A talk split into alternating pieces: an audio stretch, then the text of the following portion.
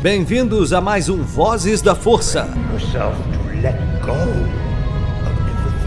Junte-se à União Star Wars e viaje conosco em mais uma edição.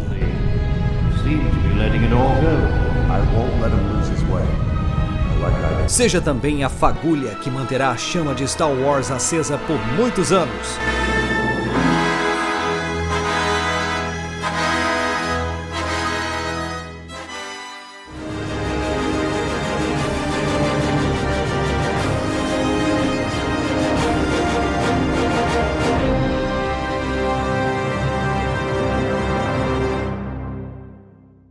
Seja muito bem-vindo, usuário da força.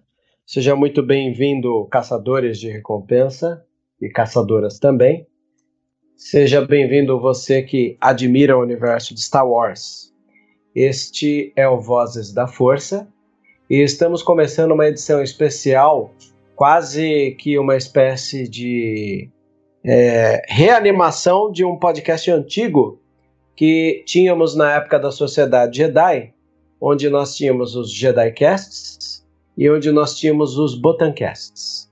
Assim como aqui no Vozes da Força eu gosto de separar os podcasts entre MesaCast, que é o formato clássico que a gente se reúne numa mesa imaginária e debate um assunto, e o outro que é o Storytelling, que é uma contação de histórias, onde eu vou lá e cruzo algumas historinhas aqui e acolá, como faz o Cris Dias no Boa Noite Internet aqui é, temos dois tipos também. O JediCast é um, som, é um assunto mais aberto e o Botancast era aquele tipo de spoiler que todo mundo odiaria se não tivesse um cantinho reservado para ele.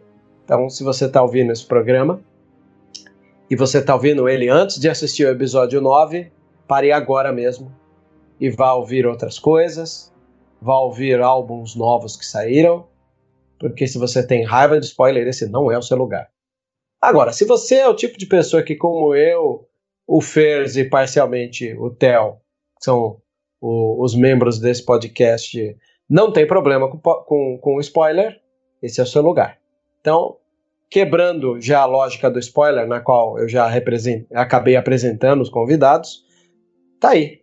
Fers Skywalker, da Sociedade Jedi, e Theo Fairbanks, da Sociedade Jedi também. Por favor, Fers. É, boa noite, pessoal. É, estou aqui mais uma vez para comentar os, os, rumores e spoilers. É, lembrando que esses rumores vieram é, do usuário Jedi, Jedi Prax do Reddit do Making Star Wars. E Theo, por favor. Cotoia, ouvintes. E eu, eu escutei outra. Olha, já tô falando rápido. Eu, eu escutei o, o, o, outro cast que eu participei aqui no Voz da Força e nem eu consegui entender tão rápido que eu tava falando naquele cast. Então eu vou tentar falar de, uma, de um jeito mais devagar para todo mundo me entender. Vamos falar de spoiler aí. Não vou negar, Theo, você falando devagar vai ser diferente, mas vai ser bem útil na hora da edição. Eu vou tentar meu melhor. Eu tenho certeza. Bom, vamos lá. O assunto deste podcast são os spoilers. O que vazou, como disse o Fer, no Making Star Wars. E o Jedi, qual é o nome do site? Making Star Wars e. Ah, o Jedi Praxis do, do Reddit. Legal, Jedi Praxis. Eu não sou muito de ficar visitando o Reddit, mas o Making Star Wars, quando eu posso, estou por lá, até porque a gente criou uma boa amizade com eles no Twitter, nós da Sociedade Jedi e eles lá do Making Star Wars. Tudo começou com o sumiço de um dos membros lá que sumiu e depois apareceu, enfim. Isso é história para um outro podcast. Vamos lá. É, você chegou a ler, Theo, é, o que vazou do roteiro do episódio 9? Eu não sei nada, para ser sincero. Eu Bom, vi eu... Algum, alguns pequenos posts da Sociedade Jedi, mas o roteirozão lá não, não cheguei a ler. Pois é, eles, tal qual no site Intercept, que iam soltando eh, aos poucos as notícias sobre o que tinha por trás de toda a situação do Brasil, o Reddit pegou essa forma e soltou a cada semana, quinzena ou mês, acho que foi quinzena, não sei. O roteiro dividido em três atos, né? Tal qual a gente estuda roteiro, sabe que todo filme é dividido em três atos. Eles separaram o roteiro, ou pelo menos o argumento do que seria o roteiro, em três atos também. Foi, saiu numa semana, depois saiu o ato 2 numa outra semana, e o ato 3 na outra semana, ou quinzena, não sei. E vou ser sincero com vocês.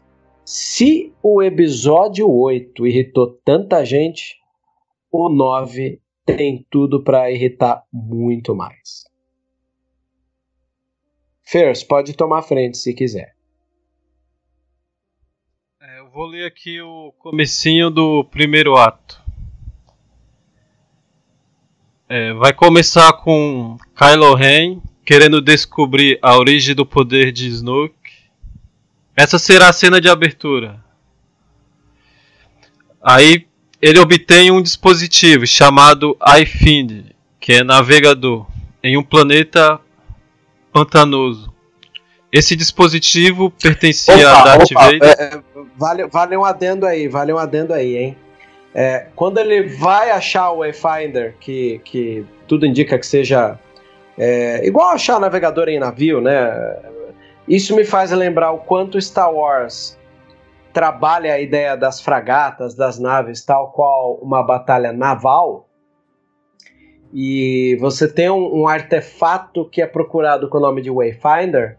Isso só endossa o quanto as guerras nas estrelas que a gente tanto assiste está muito mais próximo de uma batalha naval do que uma batalha aérea, né? Então já é um, um detalhe que outro dia eu estava pensando e pensando, foi poxa, mas tem tudo a ver com aquela lógica da gente pensar. que Vai aonde o navegador o direciona, aí ele entra em uma nebulosa vermelha. Chegando nas regiões desconhecidas, ele encontra um planeta que se chama Hexagol. É um planeta que é descrito como quase morto. Aí Kylo vai à direção de uma esfera flutuante. Ele vê estátuas Sith gigantes. E escuta as vozes enquanto caminha de Snoke e de Darth Vader. Por fim encontra Palpatine, muito velho e decrépito, vivendo à custa de aparatos mecânicos. que vocês acham? Cara, eu acho que faz todo sentido essa coisa de ter um cantinho sagrado onde uh, um vilão seja alimentado.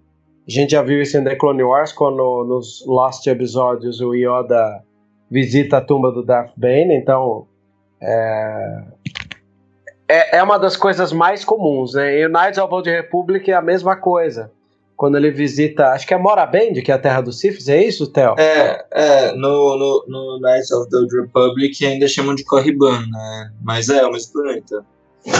Que tem todas ah, aquelas estátuas gigantes. Sim, sim.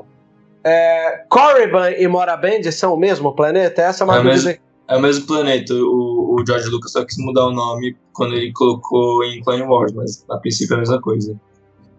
Ah, que bom. Isso é uma coisa que eu aprendi hoje e eu estava sempre na dúvida. Pois bem, eu acho legal. E assim, uma das coisas que eles gostam de colocar na tutela dos Siths é como o, o, os Siths têm uma proximidade, já que a gente pensa que Star Wars tem uma quedinha pro lado de etnias, como o Sith está muito próximo do Egito, né, de pirâmides, de, de todas essas realidades, né, místicas. Até o Holocron Sif é uma, uma piramidezinha pequena. pois é, cara, eu acho que cada dia mais o que me faz gostar tanto assim de Star Wars são essas proximidades de etnia, assim. Que é uma coisa que, não sei, você pode me dizer porque você leu mais HQs do novo cânone. O novo cânone tem essa preocupação em trabalhar raças e etnias como o George Lucas tinha ou não? Olha, não, não percebi não. Não tenho Não, não, não, não, não percebi essas, essas coisas. Deixa eu pensar.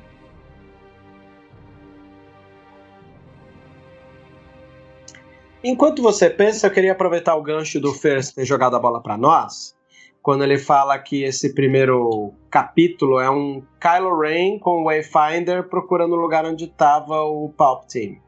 Uh, essa questão dele ir é, é uma coisa que me deixa um pouco perdido, mas até aí não vejo problema, porque se for a primeira ação do filme, né? É, isso me faz lembrar como os primeiros como o primeiro ato do Retorno de Jedi é a, a reconstrução da Estrela da Morte e, e aí vai passar primeiro pelos vilões para depois ir para os heróis no Retorno de Jedi. Aí temos aí de novo uma rima visual do filme começando primeiro com o vilão, né, Kylo Ren, procurando esse local. É. E, e, isso me deixa pensando, né, o quanto o quanto essa realidade de, de, do vilão do Kylo Ren, ela, ela aproxima, né, com essas rimas visuais da trilogia clássica. E assim, para ele começar logo ali, será que é uma deixa do, do letreiro inicial, da, do scrolling que explica o começo? Porque todos os scrollings dos filmes numerais, a último parágrafo é sempre uma uma contextualização da onde começa né, a aventura daquele filme que você vai assistir. Então não sei se de repente para o filme começar mostrando o Kylo Ren chegando no lugar desse, vai estar tá no contexto dos scrollings iniciais. Então me deixa bem curioso quanto a isso. É, para complementar, é descrito também que enquanto o Kylo vai na direção do da sala onde está o Papatini, ele vê vários tubos, é, tipo aqueles tanques de Bactas, é, contendo criat é, é, pequenas criaturas. E vai, vai se revelando. Uma dessas criaturas é idêntica à aparência do Snoke. Aí surge a teoria do, de que o Snoke poderia ser um clone. Olha, se ele vai ser um clone ou não, acho bem mais interessante do que o que a gente havia comentado. Para você que está ouvindo agora, estamos hoje numa data em que vazou um, um, vídeo aí que o Kylo Ren chega no local e aparece Palpatine usando a voz do Snoke, né? É... E eu lembro que se isso aconteceu, né, de verdade foi, foi vazamento, filme, foi foi da própria Lucasfilm. Ah, a própria Lucasfilm soltou isso? Foi. Ah, não sabia, olha só. Porque eu não estava acompanhando os vídeos que saíam, porque quer queira ou não, para mim só o trailer já me alimenta. Eu paro de ver os spots de vídeos. É, surgiu também a teoria de que quando o Kylo estava conversando com o capacete do Darth Vader, é, poderia ter sido o Palpatine. É, é, fingindo, né? Se, é, fingindo ser o espírito do Darth Vader. Então o Palpatine Caramba. parece que manipulava o Ben Solo desde o seu nascimento. Ainda mais se ele se ele for realmente o Snoke, né? De algum, alguma forma. Caramba, detalhe é que se ele já ficava manipulando de longe o Anakin, agora ele manipula bem, você vê que ele é um desses velhos psycho é, obsessivo com uma família, assim, né? você fica imaginando filmes da década de 80, né? Um velho obsessivo atrapalhando aquela família, assim. Imagina que bobo isso seria, mas tudo bem. Não vamos entrar nesse mérito. Theo, o que, que você achou disso daí? Olha, clones é um negócio que a gente tem desde sempre Star Wars. Diria que não agradou os fãs muitas vezes, mas pode ser uma saída viável. Não sei, o o J.J. Abrams ele é um um desses fãs bem fã do, do, do, da trilogia clássica, então talvez seja uma ele ele aceite essas coisas que eram mais que eram mais ligados ao universo dos anos 90, vai. Pois é, eu fico pensando o quanto é chato, igual o, o, o, Ryan Johnson sempre foi um cara que gosta de tudo, né? Ele tentou englobar um pouco de cada coisa. Só que o JJ ele já havia declarado em uma das vezes que ele é mais fã da trilogia clássica e não curte muitas prequels, né? O que é muito triste. Na minha percepção, olhando os filmes que ele faz, eu acho até triste o cara não gostar de prequels. Mas não tenho muito a colaborar com, com, com essa situação, né? Acho que só ao assistir o filme que a gente vai entender. Um é, tu, tudo bem que, tipo, o, o, maior número de clones que a gente teve na vida foi durante as prequels, mas acho que questão de ficar clonando personagens foi um negócio que, que aconteceu. Personagens que são, são conhecidos, assim, é um negócio que você já você tinha mais nos 90, com principalmente Herdeiro do, do Império, né, quando, quando clonam o Luke no segundo, na trilogia Tron, no segundo livro, e o, o, o Império do Mal, né, que, clo, que clonou o Palpatine um milhão de vezes lá até, até, até o Luke conseguir derrotar todos. Aliás, que historinha mequetrefe, né, cara? Eu sou muito fã do, do, do Tron, gosto dele como vilão, gosto do, do, do escritor, mas essa historinha do clone que se chama Lu, que é o fim da picada, não sei vocês, mas a minha é super dolorido ouvir isso. Eu, eu, acho mais engraçado ainda que eu tenho um, um, um, um, conto, uma short story de, de humor, acho que era especial de Halloween, que foi lançado anos depois, que tinha o, o Luke, que é com três U's, que seria o clone desse clone que o Timothy Zahn fez. Com, tinha, tinha clone do Trout, tinha tipo, clone de um monte, de, um monte de gente. Era, era, era, acho que era um tom meio humorístico mesmo, pra, é, zoando, zoando é? a, própria, a própria obra. Mas o clone do Troll era Troll também ou não? Sim, sim, é uma coisa assim. que bizarro, né, cara? Não, é tudo bem. Não, não cabe a nós julgarmos isso, né? Eu vou fingir que nada nada tem a declarar numa situação dessa. E aí, continua, Fê, vamos para os próximos tópicos aí. Então, depois dessa introdução, aí a cena vai mudar para Rei. Aí vamos descobrir que a Leia está treinando a Rei. É, depois da morte do, do Luke, Leia assumiu esse fardo, né?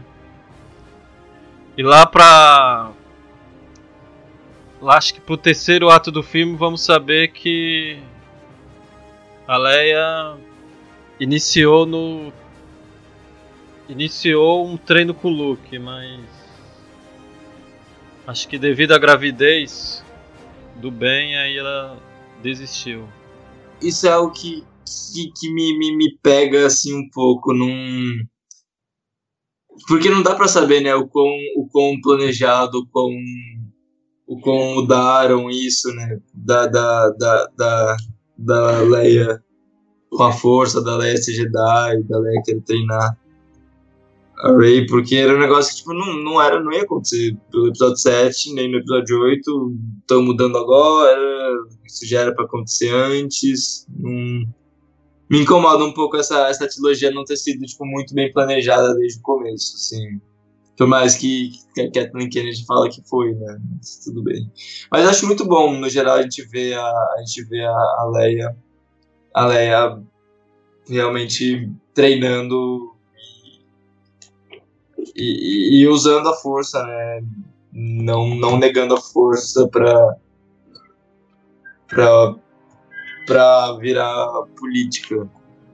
Eu acho que que ter ela lá é bem é ter ela lá usando a força algo que, que, é, muito, que, é, que, é, que é muito importante, ainda mais pra, como legado da Carrie mesmo também. E da personagem. Olha, é, sobre você falar da Catherine Kennedy, ela jamais vai assumir que essa trilogia foi pensada. Em, é, óbvio, assim, o fã irritado vai falar que é nas coxas. Eu acho que isoladamente, até num valor cinematográfico, a série é muito boa, né, cara? Mas, assim, é, não tão boa é, quanto a, a, expectativa do fã que já tinha uma, uma forma de pensar igual a do George Lucas. Porque, quer queira ou não, é, o George Lucas gostava que o fã de Star Wars adivinhasse como era feita a parada, né? E mudou, saiu da mão, tudo mudou. Eu acho que a partir do momento que Star Wars não é mais do George Lucas, já tinha um, um grande passo de mudança em pelo menos metade da ideia de, de, de ser um filme de autoria. Ah, talvez é, é, essa, esse resquício de Star Wars do jeito que a gente conhecia reduziu-se a 25%, porque se metade já ficou na, na perda de, uma, do, do material consistente em se escrever tudo antes e depois rodar, os outros 25% de subtração eu deixo por conta de que essa é uma trilogia que difere da, da, do George Lucas, porque ela não é independente. O George Lucas foi o diretor maior diretor independente da história de Hollywood. E, e, dificilmente as pessoas freavam ele. Talvez na, trilogia clássica você tinha os diretores de Império Contra-Ataca e o diretor de Retorno de Jedi meio que batendo de frente. Coisa que não tinha nas prequels, né? Ele era um George Lucas sem freio. Entende? Então, tô olhando aqui saiu uma, uma informação oficial da Leia. Aí tá escrito. A General Leia Organa continua liderando a heróica resistência construindo uma nova força de guerra após ter sofrido vários contratempos. Leia também está treinando o rei nos caminhos da força, pois a galáxia ainda precisa dos Jedi. Legal, mas é infundado, né? A gente tenta defender. É, é, a velha. Sabe aquela frase do tipo, pô, trilogia século, você também me dificulta para te defender, né? Acho que é um pouco disso que a gente passa, né? Não sei, o Theo talvez tenha esse sentimento. Eu tenho direto esse sentimento de achar que cada momento que passa fica mais difícil. Por mais que a gente goste, não tem tanta trava com, com a trilogia Sequel, é difícil defender ela quando tem essas inconsistências, porque ela não foi escrita tudo numa paulada só. Ela é pensada depois. Eu cansei de falar isso, acho que em todos os mídias que eu posso citar quando as pessoas viram para mim e falar: Ah, mas você é, abraça tudo que te dão? Eu não, não abraço tudo que me dão, não. Acho que a maior dificuldade dessa trilogia é ela ser escrita depois que o filme causa o hype. Então, vocês viram, né? O episódio 7 aconteceu, aí a gente acompanhou as notícias do tipo: Ryan Johnson está na, na, na escrevendo o roteiro do 8. Tudo isso eu lembro que é logo depois da exibição do 7. E aí, quando o JJ voltou pro 9, é a mesma coisa. Ele começou a escrever o 9 bem depois do, da, da recepção do 8. E é. isso pra mim atrapalha pra caramba. Não sei se pra vocês ou não. Eles falam que tinha uma ideia, né, de como a história iria caminhar, mas eu acho que não. Eu duvido, cara. Eu duvido muito essa história de, de ah, tinha uma ideia. É, tá bom. Até todo aí o George Lucas tinha 15 mil filmes planejados na cabeça antes de fazer o episódio 4, né? É, então, é exatamente. Ideia isso, isso já é velho de Star Wars, nessa eu não caio mais. É, nem, mas nem eu, cara, mas nem eu mesmo. Essa historinha de já tinha uma ideia não significa é, a realização tá escrita, né, cara?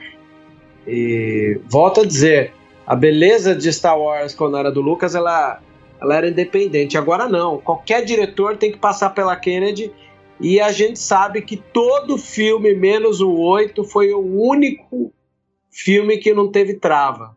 Todos os filmes teve uma trava com a Kathleen Kennedy, né?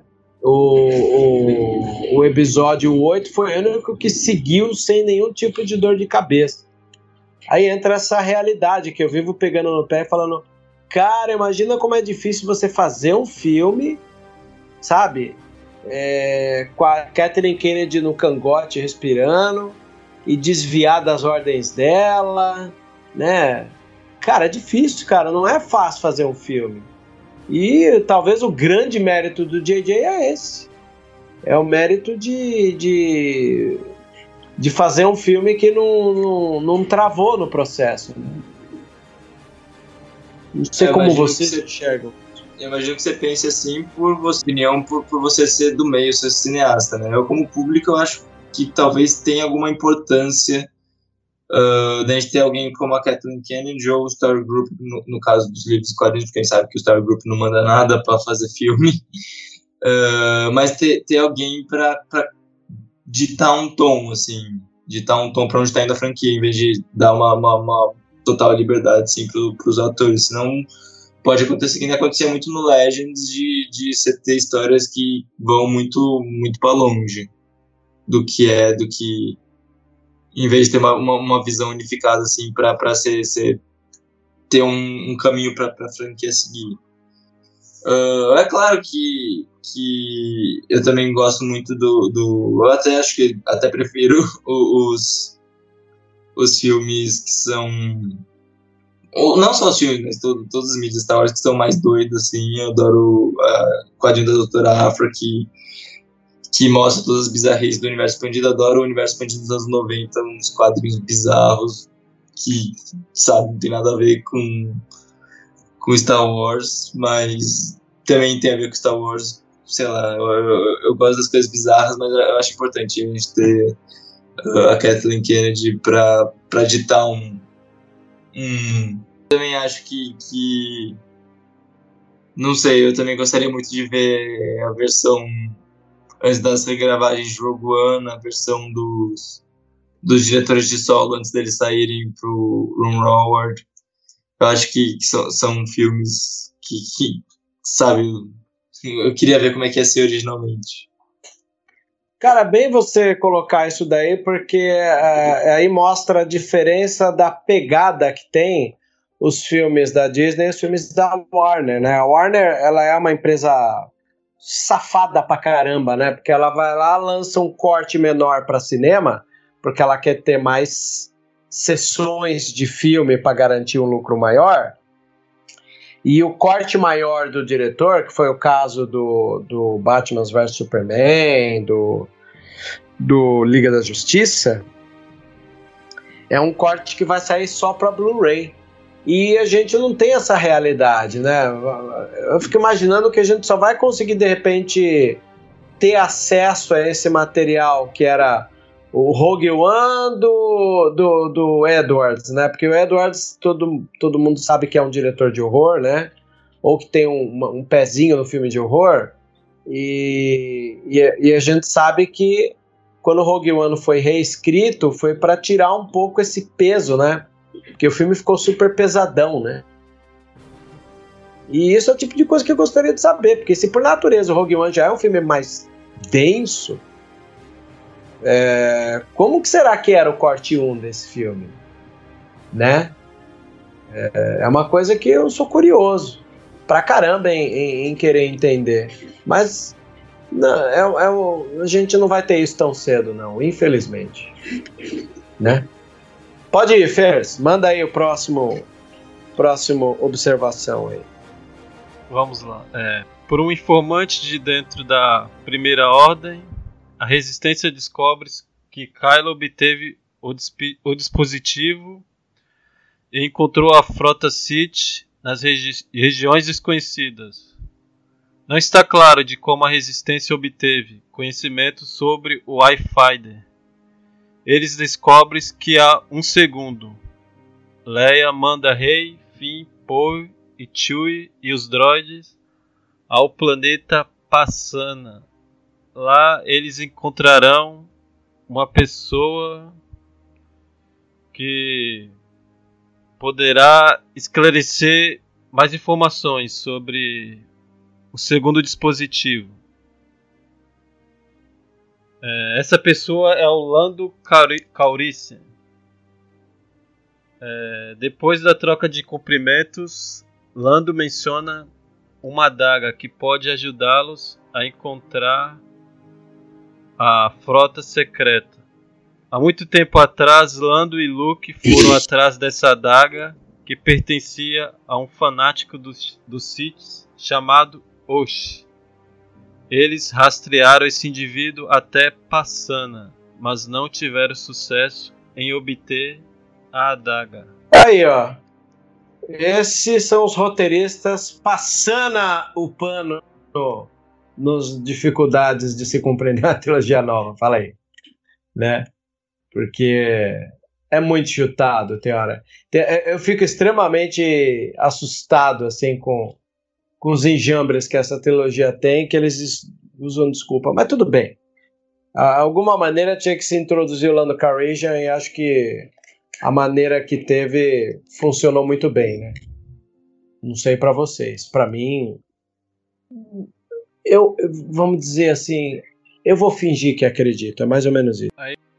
Theo, tem algo a dizer?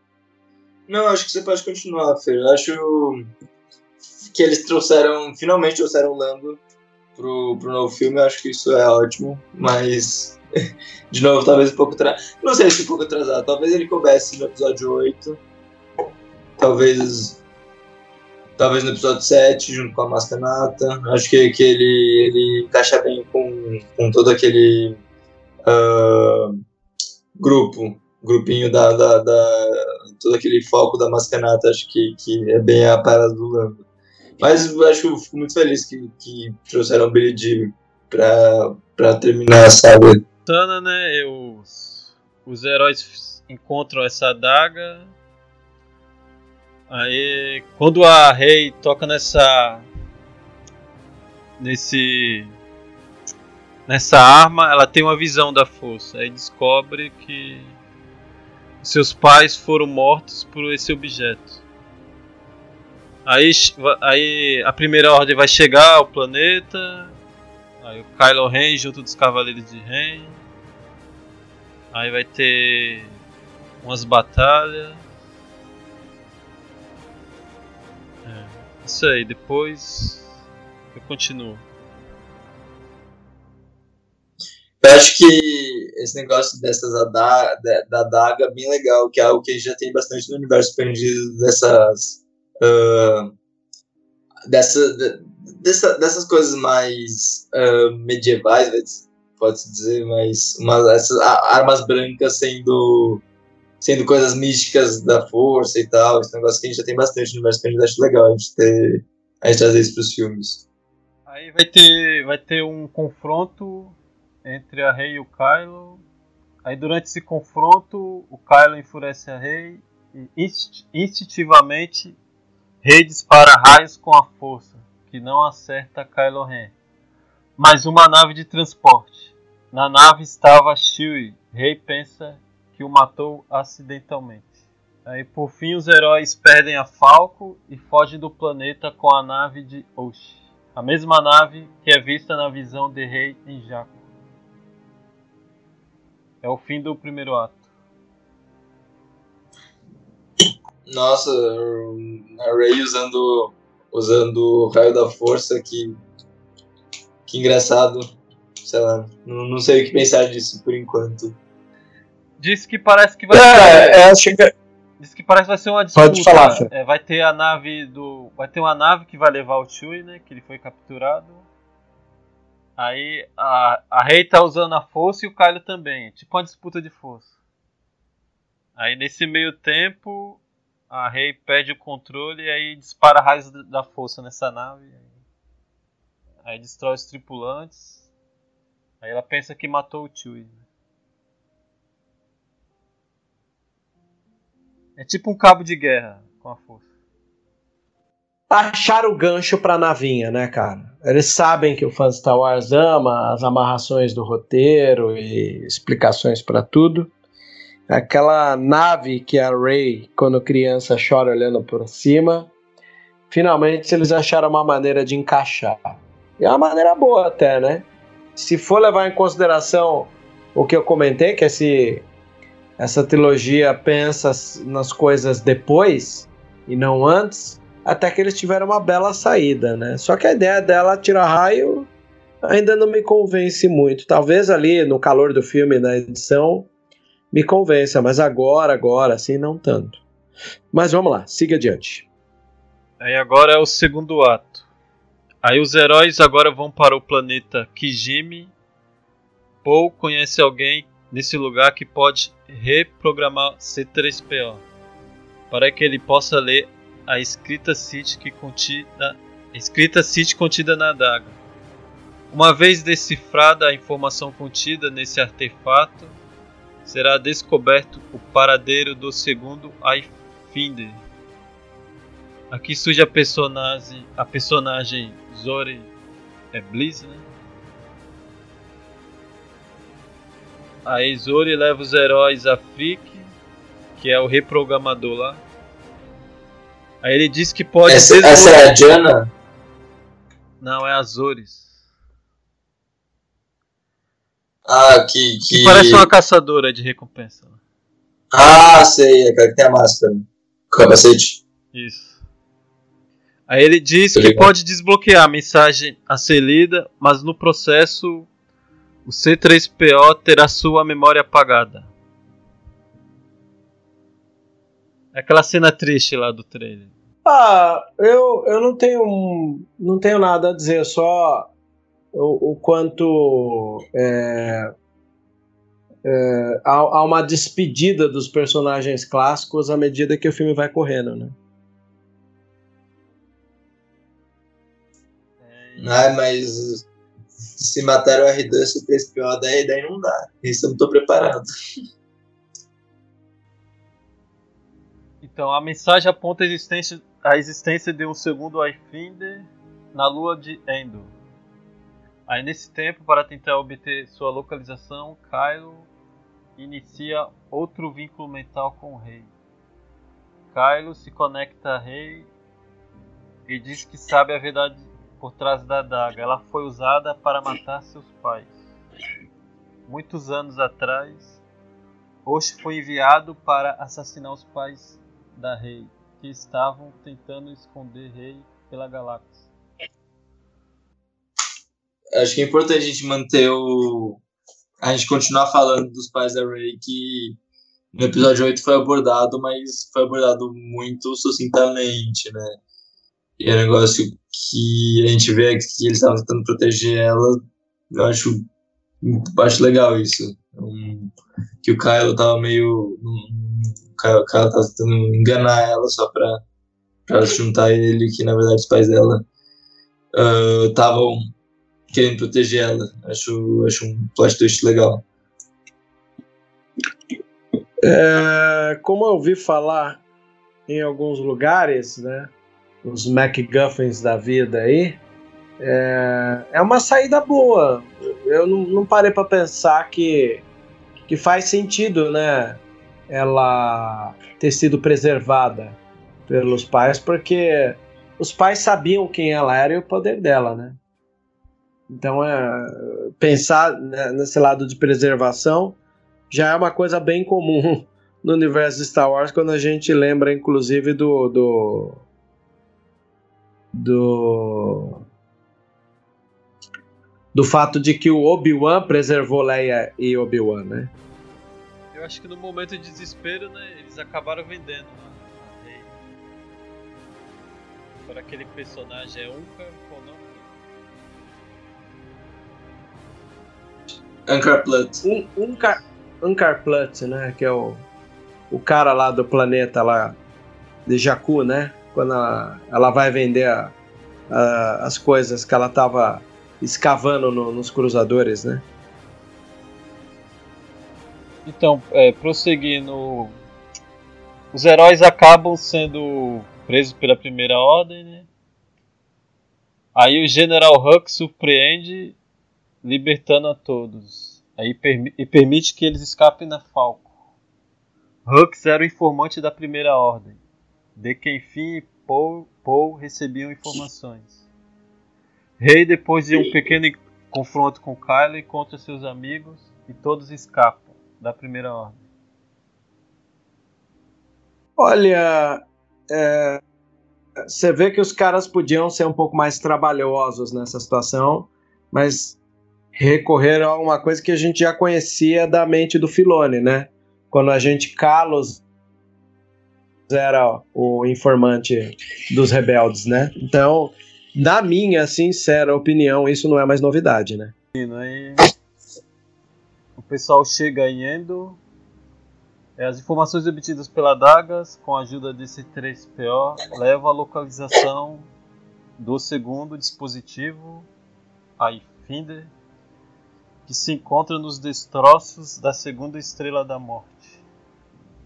É, no caminho para os destroços, a equipe acaba conhecendo a Jana. É revelado que ela foi capturada quando criança para servir a Primeira Ordem. Mas ela conseguiu fugir e refugiou em Endor. Neste momento é revelado que ela é a criança que Lando perdeu para a Primeira Ordem. Jana guia Rei até os destroços da Estrela da Morte. É, tem, uma, tem uma situação que vale a pena comentar aqui, que é, é, o Lando comentar que tinha um filho perdido, e eu lembro que num dos roteiros que vazou, é, o, o Finn começa a achar que é ele, né? E parece que essa dúvida dele como um personagem passa para nós espectadores que vai acompanhando o filme pensando que pode ser o fim, o filho do Lando. E no final a gente vai descobrir que é uma mulher e não um homem, né? Que vai chegar na Jana. Então essa é uma questão que eu notei lendo o roteiro que eu não sei se o filme vai saber aproveitar. É, tem, tem bastante cara de plot twist isso, né? De, de ser aquele negócio do fim, achar que é ele e, e ser a Jana é um negócio bem cara de Star Wars. Aí prosseguindo, a Rei vai sozinha para os, os destroços da Estrela da Morte. Ela chega na sala do Imperador e encontra o segundo Aifinder. Quando ela toca, o objeto tem uma visão do futuro. Ela como uma Sith. É, Rei vai, Rei vai enfrentar esse essa vilão do lado escuro, semelhante a, a do Luke em Dagobah. É, a voz do Palpatine é ouvida nessa cena. A visão choca a Rei. De algum jeito, Kylo chega à sala do Imperador, pega o Aifind e o destrói. Ele diz que possui um segundo Aifind, mas Rei tem que tomar dele a força. Uma batalha de sabre de luz começa na sala do trono e termina na superfície dos destroços. O, queria ressaltar também que o, que o planeta da, da Diana não é, não é Indor, né? É um. É, chama Kefbir, que é um planeta que eu acho que ele é perto de Endor, que é onde, que é onde a, a primeira ordem. É, a primeira ordem não, onde a resistência meio que jogou os destroços da Estrela da Morte para ela não cair em Endor. Uh, que, que, que, é, que é aquele planeta lá do mar e tal, não é Endor, que é, que é esse outro planeta que chama Cathbir, que, que, é o, que é o planeta natal da, da Gemma.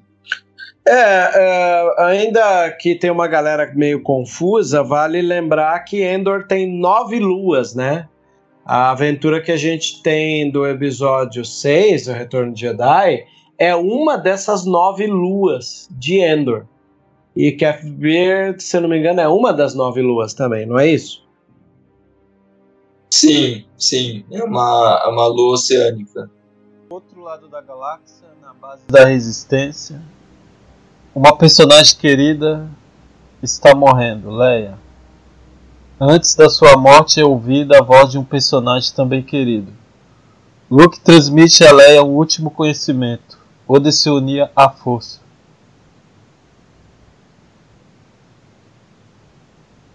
É, Kylo e Rey sente a morte é, de mãe e mentora. Ambos reagem à sua morte, mas Rey se recupera do choque mais cedo. Aproveita o momento para desarmar Kylo e esfaqueá-lo no peito. Rey diz que nunca será como ele. Rey cura Kylo Ren com o poder de cura.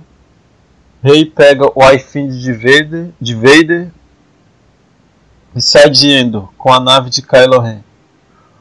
Os outros heróis também saem, saem do planeta e vão para a base da resistência.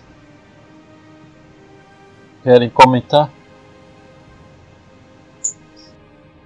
Que é essa base da resistência é aquela que aparece no trailer com todo mundo correndo de um lado pro outro, né? Não, não, que tem aquela reunião, né? Cara, eu, eu, eu não sei ao certo, assim, a gente tem trabalhado muito com a intuição olhando os trailers, né? É, mas faz todo sentido. Aliás, essa é uma das coisas interessantes que a gente tem quando a gente começa a cavucar o mundo dos spoilers e dos roteiros vazados, é encaixar geralmente o que a gente vê com o que a gente lê. E na maioria das vezes isso dá certo, né? Então faz muito sentido os roteiros que vazaram e o que conta nas sequências. Então, cara, é, essa é, esse é um bloco 2 que é a segunda vez que a gente vê a Rey negando o Kylo Ren, né? Mas eu volto a retomar esse assunto aqui. Pode seguir em frente, Fer. O nome desse planeta é Ajan Kloss, que é o planeta da resistência onde, onde estão meio escondidos. Que é onde aparece o, o, o filho do Akbar, né? É, dizem que vai ter Ewoks também. Hum. É verdade, por causa daquela.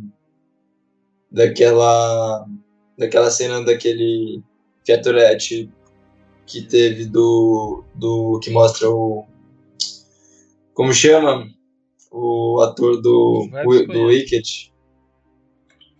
Warwick Davis. Warwick Davis. Que mostra o Warwick Davis já velho vestindo a, a fantasia de, de, de. Porque quando, quando ele fez o, o Wicket em, em Endor, no episódio 6, ele era tipo, criança, assim, adolescente no máximo.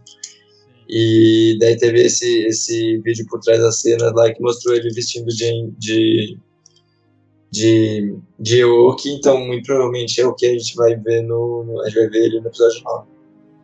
É, prosseguindo, Agora essa cena pode irritar muita gente, hein, Omar? É, derrotado e sentindo a morte de sua mãe, Kylo Ren é visitado por alguém querido. É Han Solo. Han Solo aparece. Não se sabe se é um espírito ou uma alucinação por parte de Kylo. Han diz a seu filho que nunca é tarde para voltar à luz e fazer a coisa certa. Esse encontro tem um efeito profundo em Kylo em um gesto simbólico, ele descarta seu sabre de luz, se afastando da identidade de Kylo Ren. É o fim do segundo ato. Pois é, eu acho que visualmente isso vai ser explicado porque a gente sabe que Fantasma da Força a gente sabe que não é, né? Eu acho que aqui vai aparecer o Anakin Skywalker também. Tido isso, gente. Parece que é tudo é, a gente sabe quanto o JJ é um, um cara conciliador, né? Às vezes eu fico pensando o quanto uh, o ruído dos haters, né? Não, não fizeram sentido no momento desse dele ter que atender a demandas, atender a demanda da Kathleen Kennedy, atender a demanda do fã, e no final a história se perde no meio dessa tentativa de agradar tudo e todos, né? O que eu acho complicado é que deveria não sei, eu acho que a redenção do Kylo devia ser algo mais. mais. Não sei né, até que ponto, porque eu não, não li os, os roteiros vazados, mas eu não sei se. Se eu acho que gostaria de ter um sacrifício maior e, e ele se redimir assim antes do, se sacrificando já. Talvez, não sei, agora pensando melhor, talvez eu não gostasse disso por sabe, imitar muito o episódio 6, mas uh, ele se redimir no meio do filme para depois esperar ele, ele se sacrificar ou alguma coisa parecida depois é algo que uh, eu não sei o quão bizarro seria, o quão, o as, dá para aceitar o, o, o Kylo tipo, só redimido lutando com a galera do bem contra o Palpatine, tipo, logo depois. É, após os incidentes na Estrela da Morte, Rey vai para Acto Rei está muito abalada psicologicamente. Ela quase matou Chewie acidentalmente quando usou os raios da força.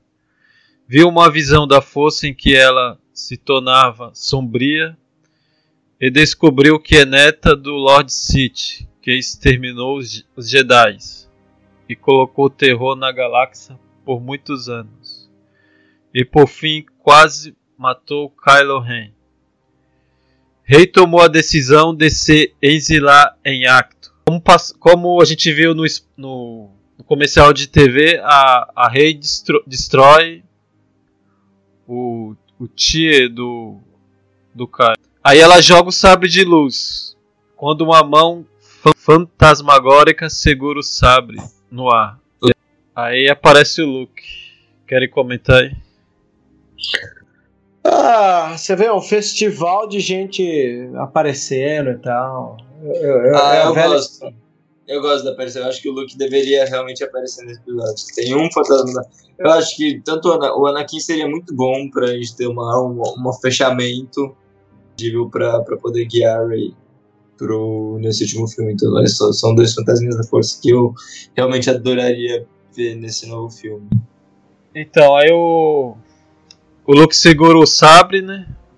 Aí ele fala que um objeto desse não pode ser descartado desse jeito. Acho que é indireta do, para o The Last Jedi, né? É, o Luke brincando com ele mesmo. O... Mas acho engraçado a Ray. A Ray tá fazendo muito parecido com o que o Luke fez no, quando. pra fugir, né?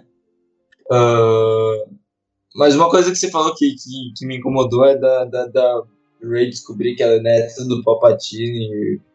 Eu acho nada a ver essa história. Espero que, que seja um leak errado.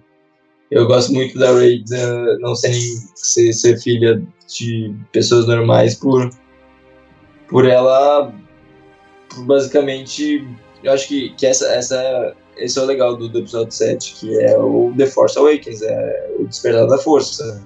Então a força acorda numa mina aleatória e acho que essa que é a, o, a importância do, do até do nome do filme.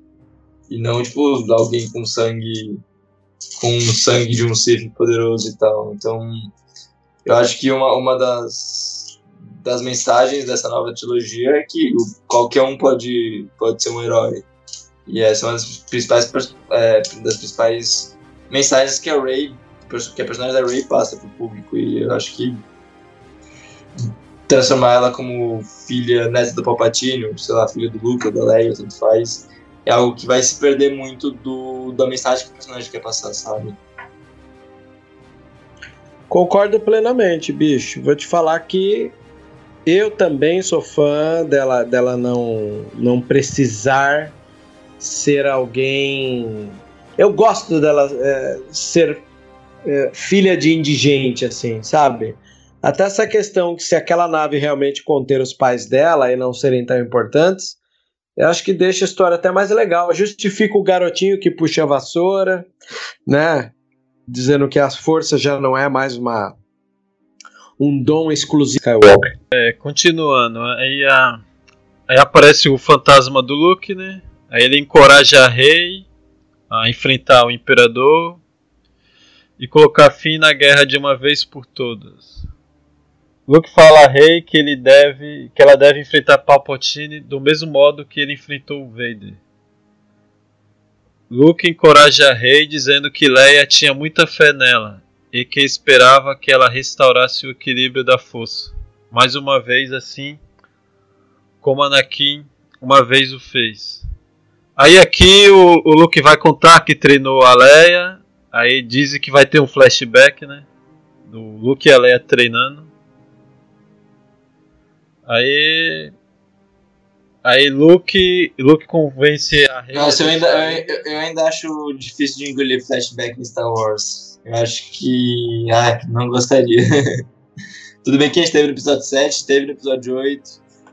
Em Rogue One Solo, tudo bem que é spin-off, é, mas é, no, nos filmes da série Skywalker me incomoda um pouco ainda. Eu acho que no 7 não É, mas não é o único que é, não, não, é que no sétimo é uma visão, né? É, quando ela pega a mão no sabre, não é bem um flashback. Mas flashback me incomoda também. Acho que devido ao fato de eu acreditar que é uma saga futurística num lugar muito distante num passado, ou seja, para você não ser temporal, que é uma das coisas que está na premissa do George Lucas, né? Se é atemporal, não precisa de flashback, porque né? Você tá meio jogado no tempo, né? Então eu lamento muito que às vezes eles tenham que jogar. Assim como você, Theo, eu também não gosto de flashback.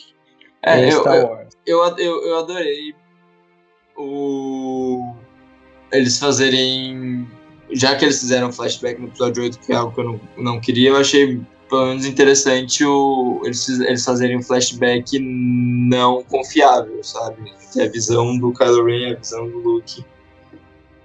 Que em vez de tipo, um flashback desses que é comum que a gente conhece, que, que eles realmente só voltam no tempo, é tipo a visão do Kylo Ren sobre aquele fato e a visão do Luke sobre aquele fato. É a perspectiva de cada personagem. Exato. Aí continuando, Luke usando a força é, vai retirar sua X-Wing que estava sobre o mar de Acto para que Rey possa sair do planeta. É, Luke diz a Rey que Leia deixou seu sabre de luz com ele quando ela parou de treinar. Luke guardou ele em uma cabana da ilha e diz o local e Rey o busca. Rey então é, no X-Wing de Luke Skywalker transmite as coordenadas é, do planeta Exogol para a batalha final. Querem comentar? Pegar o sabre. Ah, eu gosto da ideia dela ser, ter um sabre, dela ter escondido. Porque se pensem comigo, se zerou o antigo Canon para transformar em Legends, cara, qualquer coisa que eles colocarem lá, para mim tá valendo, assim. E acho que, bem como a Kathleen Kennedy já havia dito em várias entrevistas, o episódio 9 ia ser todo debruçado na Leia, né? E aí é, eu fico imaginando, assim como a gente tem a curiosidade dos cortes dos filmes, eu também tenho a curiosidade da primeira versão, e daí a gente tem três versões de roteiro, pensem comigo. A gente tem a versão do roteiro do que era do Lucas, depois a gente tem a versão do roteiro que seria se a, a, a atriz não tivesse morrido, e a versão final que foi rodada. Então, dá uma curiosidade do cão de saber como seriam esses três processos, né? Isso prejudicou muito o filme, penso eu. Não dá pra aceitar o, o Palpatine sendo o da Rey. Espero muito que não seja isso.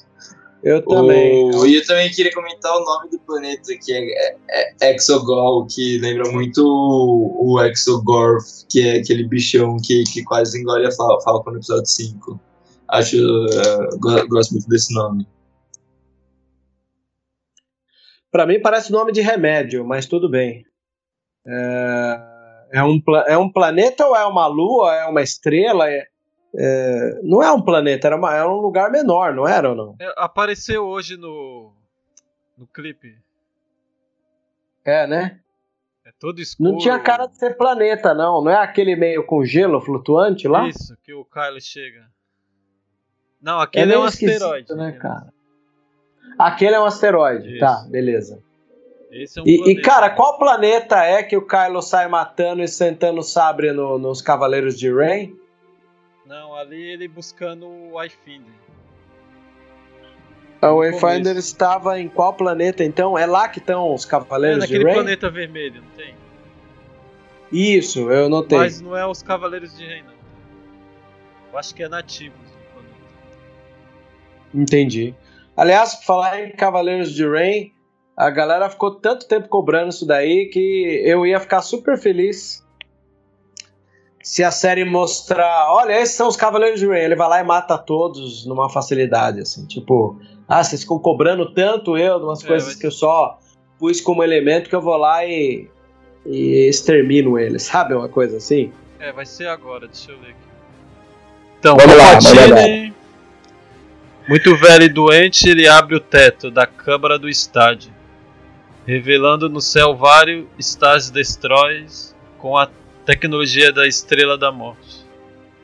É, é dito também que no estádio há, há vários acólitos de Palpatine. É, Rei cede às provocações do Imperador e decide matá-lo. É, Ben chega, Ben Solo chega a Isogol. Ele faz o, o mesmo caminho que o Rei. Em algum momento, Ben encontra os Cavaleiros de Ren, que estão protegendo a entrada da arena. É, então Ben é, decide confrontá-los nesse momento a Rei sente a presença do, do Kylo e há um vínculo da força. E parece que através desse vínculo a Rei consegue teletransportar um dos sábios de luz para o bem. Aí ele acaba derrotando os Cavaleiros de Ren. Aí depois se une a Rei para enfrentar o Palpatine. Essa ligação, essa ligação física que, que através da força já, já foi mostrada no episódio 8, né? Com, com as gotinhas da chuva lá chegando de um no outro. É, Acho interessante eles extrapolarem isso. Teletransportar é. É, o teletransporte de um sabre de luz é uma coisa que me deixou meio preocupado aí, né? Porque é, dependendo da maneira como se mostrar, pode não ter o mesmo peso, né? Mas tudo bem. A projeção holográfica do Luke também era uma coisa que a gente não viu e foi colocada num bom momento. Tem certas coisas que a gente só vai saber na hora de assistir. Não tem jeito. E de qualquer jeito, depois eles podem querer explicar que foi o mundo entre mundos, é um negócio que tipo não precisa no filme no filme ter essa explicação que o público normal vai aceitar, o público comum vai aceitar, mas depois para os fãs uh, eles eles no, no, no, dicionário visual, uma coisa assim, você tem alguma uma explicação mais hardcore para os fãs assim. É, logo depois, né, que o, o Ben e a Rei é, decidem enfrentar o Palpatine é, Palpatine acaba utilizando um poder da força que acaba drenando a energia vital dos dois e se torna jovem e saudável novamente. Acho que esse poder tem, né, no, no Legends. Drenar, drenar a vida. Não lembro aqui agora, mas essa parada do, do Palpatine querer ser jovem, voltar jovem, é a mesma parada do, do Império do Mal, que é a HQ que, que ele faz isso com um milhão de clones, né? Porque no Legends você tinha aquela parada de que o, o, o lado sombrio ele, ele ferra muito seu corpo. Então ele só, só ia trocando de corpo pelo que, pelo, pelo que ele ia ferrando os corpos novos dele, que eram corpos, corpos fracos. Então ele ia lá e, e, e ia, ia, usando muito lado sombrio, muito, muito lado sombrio, ia deixando todo mundo decrépito e ia trocando o clone várias vezes. O, o Nihilus não é um, um Sith que, que suga também? É, vou ser sincero, meu, meu lado leigo do Nihilus de não ler muito as obras planeta, dele. Oi? Acho que ele sugava até planeta. É, é então, ele, ele sugava... o, Nihilus ele sugou a, a, vida de um planeta inteiro lá, não lembro qual que foi, mas o o, acho que o, o Sith que mais fez isso foi o VT8, que acho que, que ele fez isso com mais de um planeta, que é o que é o vilãozão de, de Star Wars The Republic, do MMO, né? Que é o mesmo. Que é. Ai, qual é o nome? É o, o, que na nova expansão lá do Knights of Fallen Empire é, é aquele cara barbudão e tal, que é basicamente o Imperador Sith que foi durante 1300 anos. É, então o Palpatine recuperou todos os seus poderes. Valkorion, Valkorion é o nome dele. É, através dessa técnica Sith. É, Palpatine então dispara um poderoso raio da força em Ben. Ele cai em um abismo. É, Rei enfraquecida no, no chão, começa a se concentrar na força com calma, pedindo ajuda é, Rei finalmente começa a se comunicar com os Jedi do passado. Aí é ouvida as vozes de Anakin, Obi-Wan, Yoda, Ashoka, Ezra, entre outras. Aí Palpatine agora dispara um raio no céu que destrói várias naves da Resistência. Querem comentar? O, é nessa hora que vai ter aquela última batalha com, com a galera da Resistência e daqueles um milhão de Star Destroyers. Isso. É depois disso ou tipo antes? Não é agora. É, é nessa hora, né? O... Aliás, é, é, eu demorei para me tocar no trailer. que essa hora que a resistência ataca em cima de uns cavalos, eles estão andando em cima de um cruzador, é isso mesmo?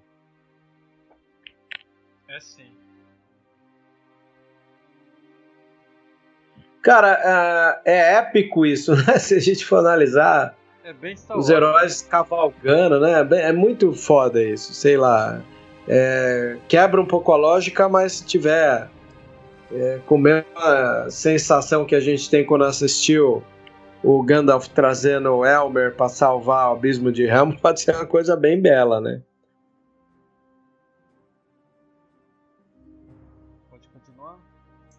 Né, e eles andando no meio da nave, que também tá voando por aí, é um negócio bem surreal, bem, acho bem da hora até. É, então a Rey se levanta, né? Aí decide enfrentar o Palpatine. É, ela, ela desafia seu avô é, segurando os sabres de Anakin Leia. Palpatine se, se irrita e dispara um raio da força em direção a ela. A- aí a Rey bloqueia os raios com, com os sabres. Aí ela pega o outro e faz um- uma forma de X. E e rebate o raio de volta para o Palpatine. Aí no processo, Palpatine é morto e a, a Rey também. Eu achei que ia rolar um tutaminis aí, do, da Ray segurar na mão sa- o raio e devolver, que nem o Yoda faz. Já que ela, já que ela é tão instintiva na força assim, ia ser outro, outro poder da força que, que talvez fosse legal usar. Então aí nos rumores passados dizia que o Ben é, caía no, no abismo e não saía mais. né? Já agora é dito que o Ben é a A Rey morre também no processo, né? Aí o Ben consegue sair do abismo e usa um poder da força lá e ressuscita a Rey. Mas no processo ele acaba morrendo. Aí é diz que acontece Ah, uma da, coisa daí que tá o parece sacrifício infantil. dele que eu tinha falado, né? Os dois se beijam. Aí o Kylo morre. Eita, lá o Ray ouvindo. Espero que não. Quer comentar, velho? Ah, cara, você nota É uma morte que bem a, besta, né? a- a preocupação do, do, do, do JJ é agradar todo mundo. Né? Tem um pedacinho do filme feito para cada um dos fãs.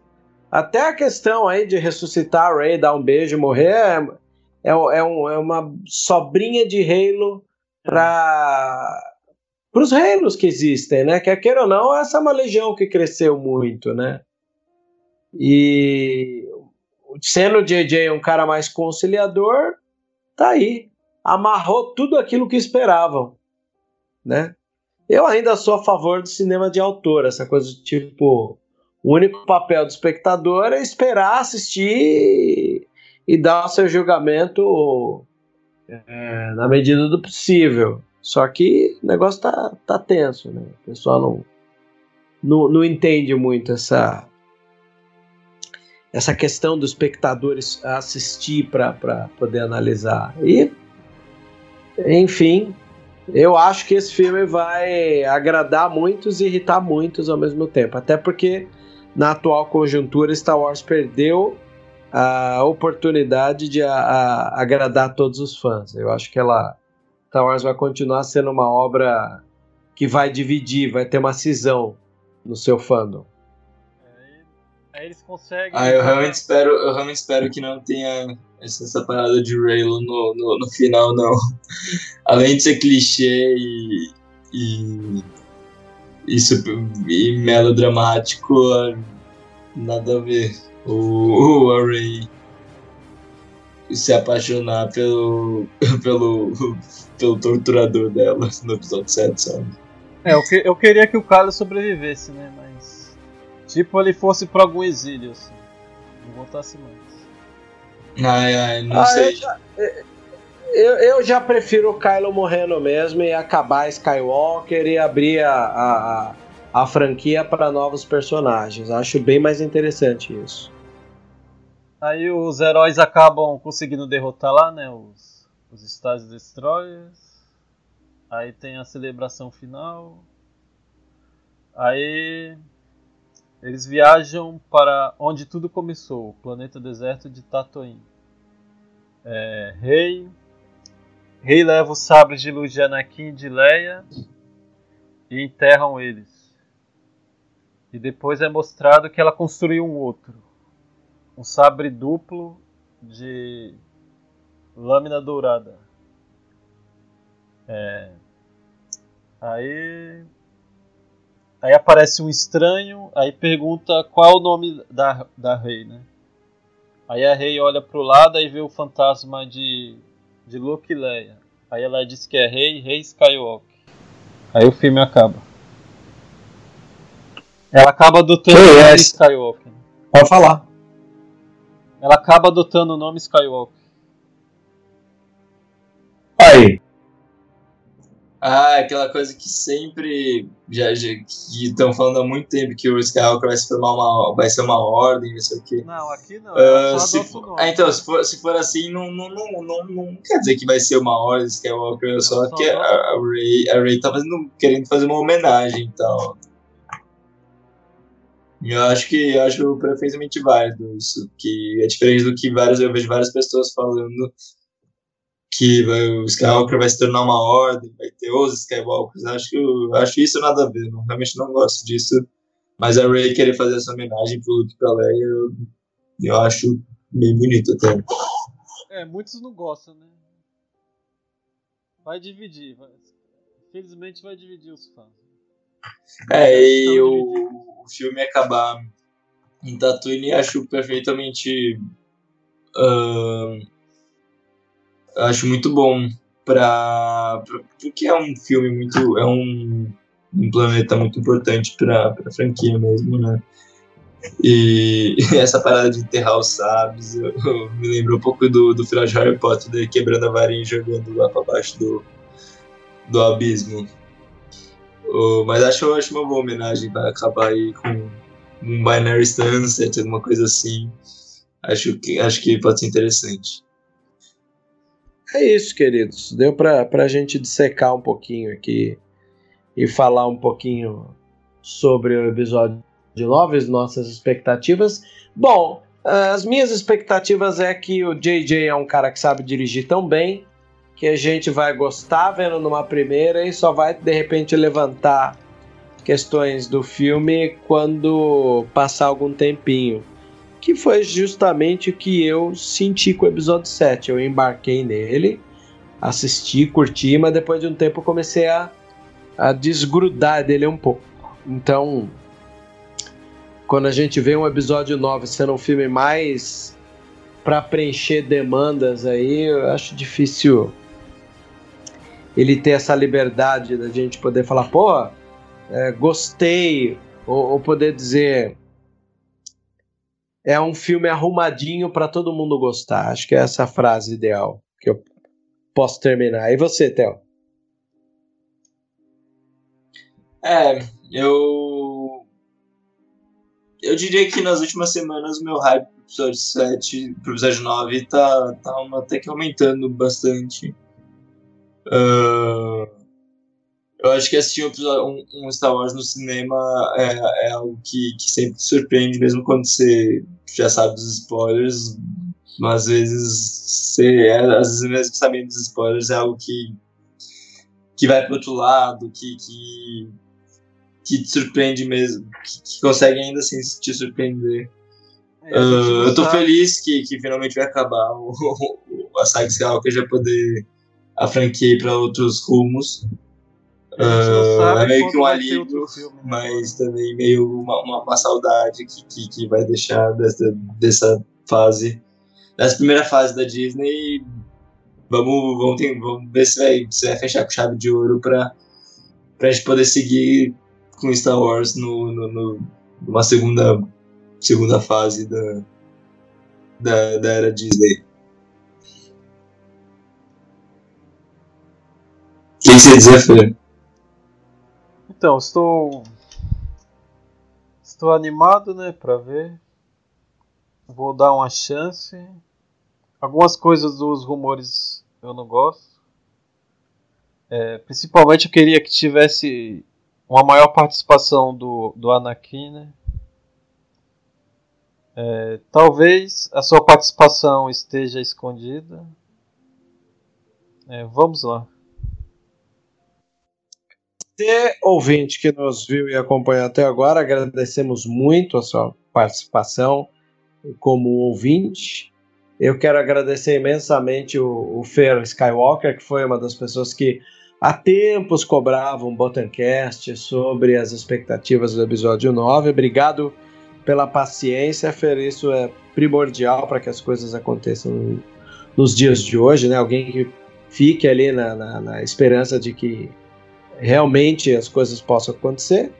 É, e quero agradecer muito a sua, a sua pesquisa aqui de, de nos trazer em tópicos o roteiro do episódio 9 para a gente analisar. Obrigado, viu, Fer? Eu queria agradecer pela sua participação, a do Theo. Também agradecer os outros membros da Sociedade Jedi, né?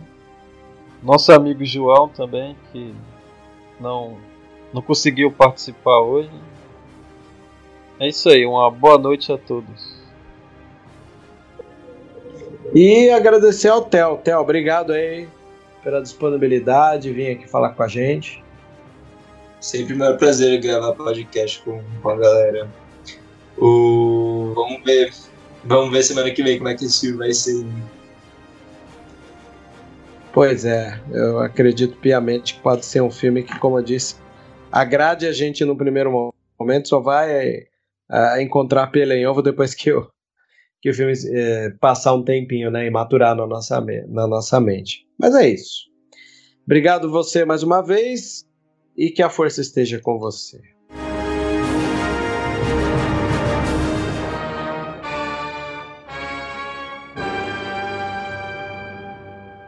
A VoodooLoja.com é uma loja que trabalha com a moda retrô, rock, custom e horror. São 11 anos da cena alternativa. Se você não conhece, visita lá.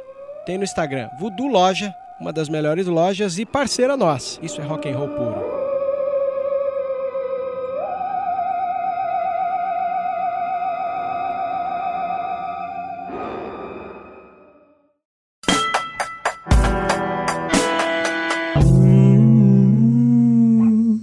Let's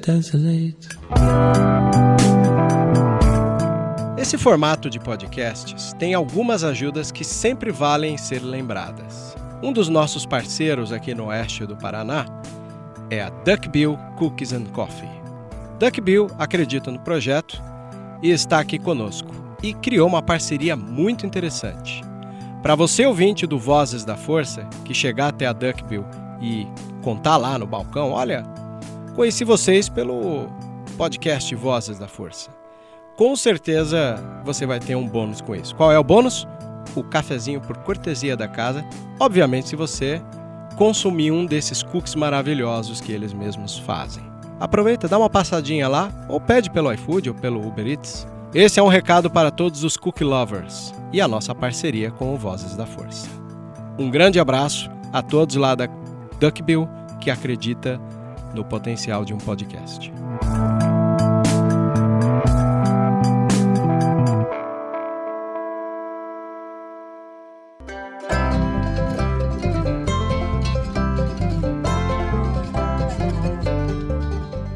para você que é antenado nos lançamentos de cinema, que mora no oeste do Paraná, em especial na cidade de Cascavel, poderá conferir os lançamentos no Cine Westside.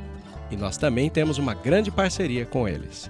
Se você chegar ali no balcão e disser sou ouvinte do podcast Vozes da Força, você leva de cortesia a pipoca pequena para acompanhar o seu filme. Essa é Westside, confirmando a parceria e o prazer de se assistir cinema.